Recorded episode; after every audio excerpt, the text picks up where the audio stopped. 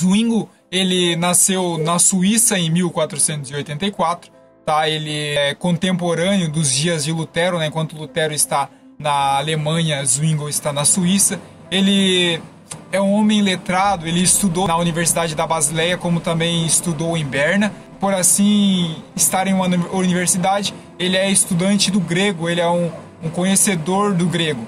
Zwingle ele é diferenciado dos demais porque era incomum naquela época os sacerdotes estudarem o grego. Eles mal conheciam o Novo Testamento, quem dirá falar sobre o grego, né? Mas Zwingle não, ele sabia o grego e sabia das escrituras. Zwingle ele era é, é considerado um padre humanista e também é capelão.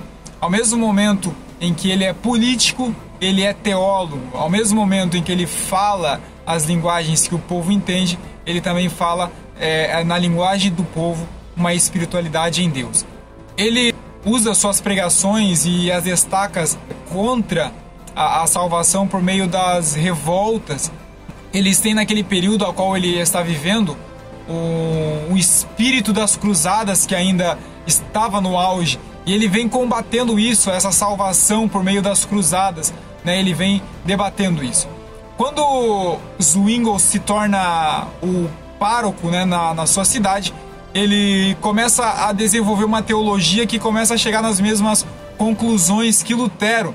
As conclusões de Zwingle começam a ser um pensamento parecido com o pensamento de Lutero. Enquanto Lutero está na Alemanha, né, com um pensamento na igreja, Zwingle começa a desenvolver esse pensamento lá na Suíça, né? Não pode ser coincidência isso.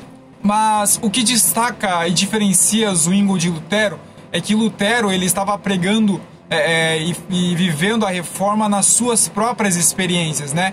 Ele experimentou né, a salvação pela graça, né, durante a sua vida e tudo isso e somente pela fé. Mas o Zwingle não, o Zwingle, ele não falando da questão da, salva, da salvação, mas pela experiência. Zwingle ele é, é, ele acreditava muito naquilo que estava na Bíblia né? Ele, Lutero estava pregando contra aquilo que eles adulteravam na Bíblia, enquanto Zwingli falava aquilo que não estava na Bíblia, né? Motivações diferentes, mas as verdades que eles pregavam eram parecidas, né? Até que chegou na cidade de Zwingli é, pessoas trazendo indulgências e pregando indulgências, mas Zwingli ele convence a cidade a expulsar esses pregadores da indulgência para fora da cidade e assim aconteceu. Zwingli, é, durante esse período, começa a criticar o sistema do papado, ele começa a, a criticar é, o sistema em que a igreja estava vivendo naquele momento. Ele faz tanto isso que um certo dia ele convida a sua paróquia para simplesmente fazer um churrasco de salsicha, é isso mesmo, um churrasco de salsicha em plena quaresma. O Papa não gostou muito disso, é muito claro, muito óbvio, e isso foi um dos motivos a qual ele assim se desligou da Igreja Católica Apostólica Romana. Com essa saída dele da igreja, ah, começa assim então o movimento da reforma na Suíça. E, e a partir de Zwingli, a partir da, da Suíça, nós vemos aqui na cidade dele um estado, né? Um, um estado declarado protestante. O estado começa a se declarar protestante né, e adeptos da, da reforma. É, Zwingli ele se fortalece pregando contra a abstinência, contra os jejuns é, sistêmicos, né, e tudo mais. E naquele momento que ele está pregando, esse período que eles estão vivendo, os monges começam a aderir às suas pregações, começam a olhar para si e começam a, a, a se casarem também, começam a voltar para a palavra, né? Um modelo de ensino começa a ser estabelecido no meio do povo para todos aqueles de baixa renda, né, por meio da reforma. E, e aqui em Zwingli, aqui neste período na Suíça, é que começa a ter uma ideia de sacerdócio universal, né, de todos os crentes. É aqui, ou seja, onde todos os crentes poderiam pregar o evangelho, né? E eles deveriam ser responsáveis, assim, por levar a palavra de Deus adiante. E Zwingli, a pregação dele, que se destacava de Lutero, é, enquanto Lutero condenava as práticas contra a Bíblia, Zwingli, ele falava e combatia aquilo que não estava na Bíblia, né? Ele começa a banir as músicas que cantavam em suas comunidades, ele começa a ser avesso né, ao modelo antigo no templo, né, diversos sacerdotais, imagens dentro do templo. Ele não queria que nada disso tirasse o foco, né, o foco do povo. E então neste momento começa a iniciar a reforma através da vida de Zwingli em plena a Suíça, né? Temos que entender aqui nesse momento que a, a Suíça era uma confederação do, é, de estados independentes, né? E isso foi ruim porque começou a trazer uma revolta, né? É, é, daqueles que, daqueles estados que queriam permanecer católicos, né? Isso começa a dar guerras, começa a dar é, brigas e assim por diante, conflitos, né? E esses conflitos culminam, né? Quando os católicos assim invadem Zurique, né? E, e Zwingli então é morto em plena batalha em combate. Mas no final desses conflitos, nós vemos que eles fecham um acordo entre si, né? Onde todos os estados poderiam assim seguir a sua fé em liberdade. A reforma através de Lutero e Zwingli traz algumas verdades que nós chamamos de os cinco solas da reforma. Também surge um segundo sola, que é o sola fide, né? O que é o sola fide? É o somente a fé. Os reformadores declaram o seguinte: reafirmamos que a justificação é somente pela graça, somente por intermédio da fé, somente por causa de Cristo. Na justificação, a retidão de Cristo nos, nos é imputada como o único meio possível de satisfazer a perfeita justiça de Deus.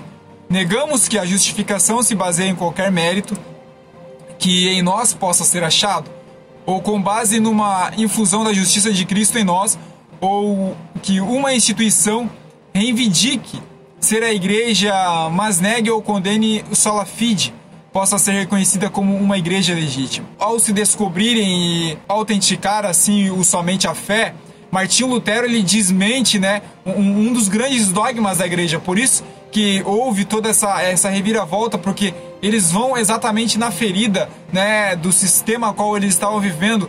E esse, somente a fé, quebra no meio né, uma das pregações mais, é, mais ministradas naquele período da, da Idade Média, né?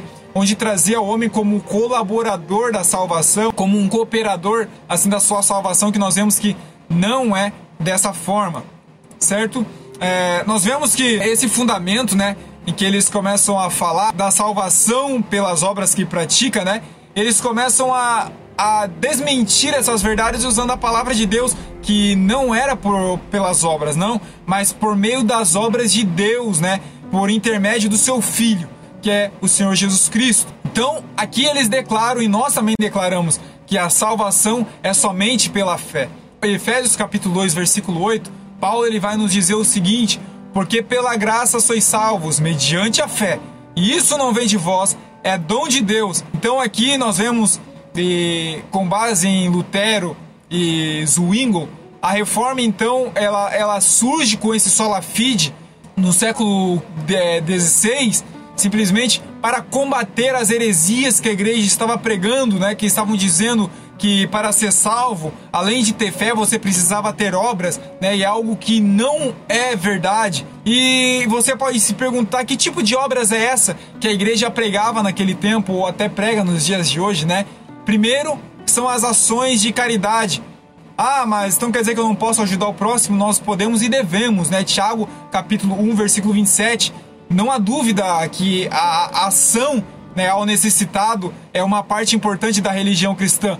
Mas isso não produz salvação em nós. Não são as nossas obras de piedade que nos salvam. Outra, outra forma que eles pregavam é a, a piedade religiosa. O que, que é a piedade religiosa? A frequência das atividades na igreja, né? a oração, é, a prática das orações diárias, a devoção aos santos, né? a intensidade com que a pessoa a, vai uma igreja né? era, era vista como um, um meio para se obter a salvação.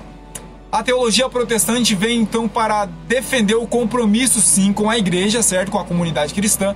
Isso eles não negam, compromisso, mas nós acreditamos e dizemos que a atribuir né, essa prática a um, um, valor salvífico é ir muito longe ao afirmar que a prática diária de oração, as atividades na igreja, a adoração, a tudo mais, resultará na salvação, né? Isso não, não é uma verdade que a Bíblia nos mostra. Nós temos que entender que, que não precisamos de nada além da fé.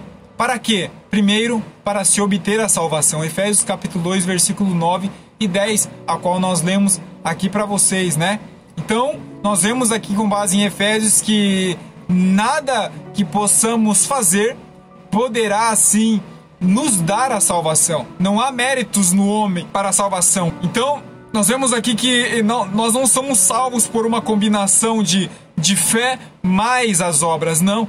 É, nós somos salvos pela fé que produz obras. Aqui se encaixa Paulo e Tiago, tá? Paulo fala da salvação pela graça, né? Ele fala das obras é, por meio da salvação, que as obras não salvam, enquanto Tiago fala das obras de alguém que é salvo, certo? Eu sou salvo pela fé, e por ser salvo pela fé, as minhas obras falam e demonstram a minha salvação, tá? Então, logo, as minhas obras são frutos da minha fé. Não precisamos de nada além da fé para agradar a Deus. Hebreus capítulo 11, versículo 6. Se eu sou pecador, Deus ele me ama, ele continua me amando. Se eu me santifico, ele também continua me amando. Não tem nada que nós possamos fazer de bom que pode fazer Deus me amar mais, nem de menos que possa fazer Deus me amar menos. Ele simplesmente nos ama. Não há nada que nós possamos fazer que venha a resultar na nossa, na nossa salvação. Nós vemos um exemplo na igreja de Éfeso, em Apocalipse capítulo 2, né, que era uma igreja elogiada pelas obras. Jesus, eu conheço as suas obras, né, que rejeita tal e tudo mais. Ali Jesus vai falando é, através de João, né, naquela carta em Apocalipse capítulo 2. Mas nós vemos que uma coisa, e é criticada isso, a falta de arrependimento e de fé. Né, eles deixaram o primeiro amor, né? A fé já não estava mais no meio deles.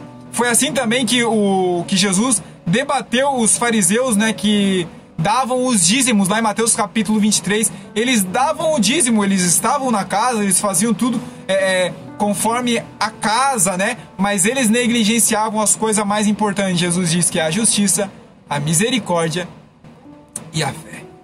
Não adianta de nada nós termos obras se nós não tivermos fé. As nossas, a nossa obra sem a fé se torna vã, se torna nula, tá? Também não é preciso, não precisamos de nada além da fé para o quê? Para receber milagres, tá? Não há sacrifícios que você faça para você receber milagres. Romanos capítulo 4, versículos 18 ao 21. A fé ela é o único instrumento é, que Deus precisa para realizar um milagre em nossa vida. Vemos aqui então que a fé não faz o milagre acontecer, né? Ela, ela não faz o milagre acontecer, ela conduz o milagre até nós, né? A fé é um, um, fio que nos conecta até a vontade de Deus, até a nossa vida. Né? A fé é esse caminho. Né, que liga a vontade de Deus a mim. Ela é o meio, ela é o fio condutor que conduz o milagre até as nossas vidas. Nós vemos então que na Bíblia nós não encontramos os milagres por meio de homens, não. Todos os milagres na Bíblia Sagrada são de autoria divina. Deus é o autor dos milagres. A fé se trata-se de uma decisão, né, uma decisão humana em receber de Deus a capacidade sobrenatural, primeiro, através do nascimento, de modo de reconhecer a nossa a nossa insuficiência de justiça e reconhecer as obras de Cristo na salvação através da, da, da redenção dele, né? Então, a fé é a capacidade de eu entender que eu não sou justo e não consigo me chegar até Deus, não, por meio da obra de Jesus, né? Eu vou até ele, né? Por meio de Cristo, né? Não é porque eu sou, não é porque eu faço, mas porque ele é, porque ele fez, que a minha fé está nele, aquele que me salva. Jesus ele é aquele que cumpriu é, é, toda a lei e comprovou-se assim ser justo e entregou a, a sua justiça aos homens.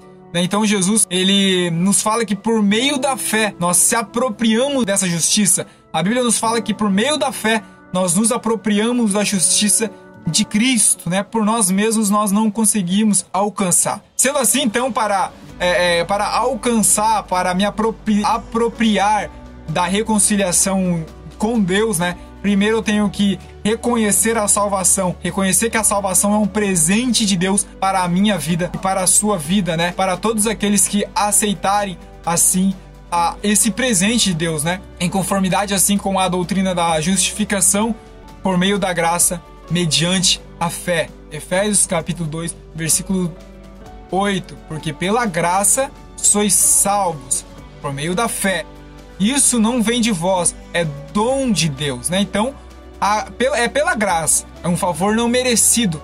Por meio do que? Por meio da fé, né? Não é algo que eu faço, é, é, é, algo em que eu acredito, é nele que eu acredito. E isso, terceiro, não vem de mim, é dom de Deus. Ou seja, o que o homem é no meio do projeto da salvação, ele é aquele que é alcançado por esse projeto através da fé.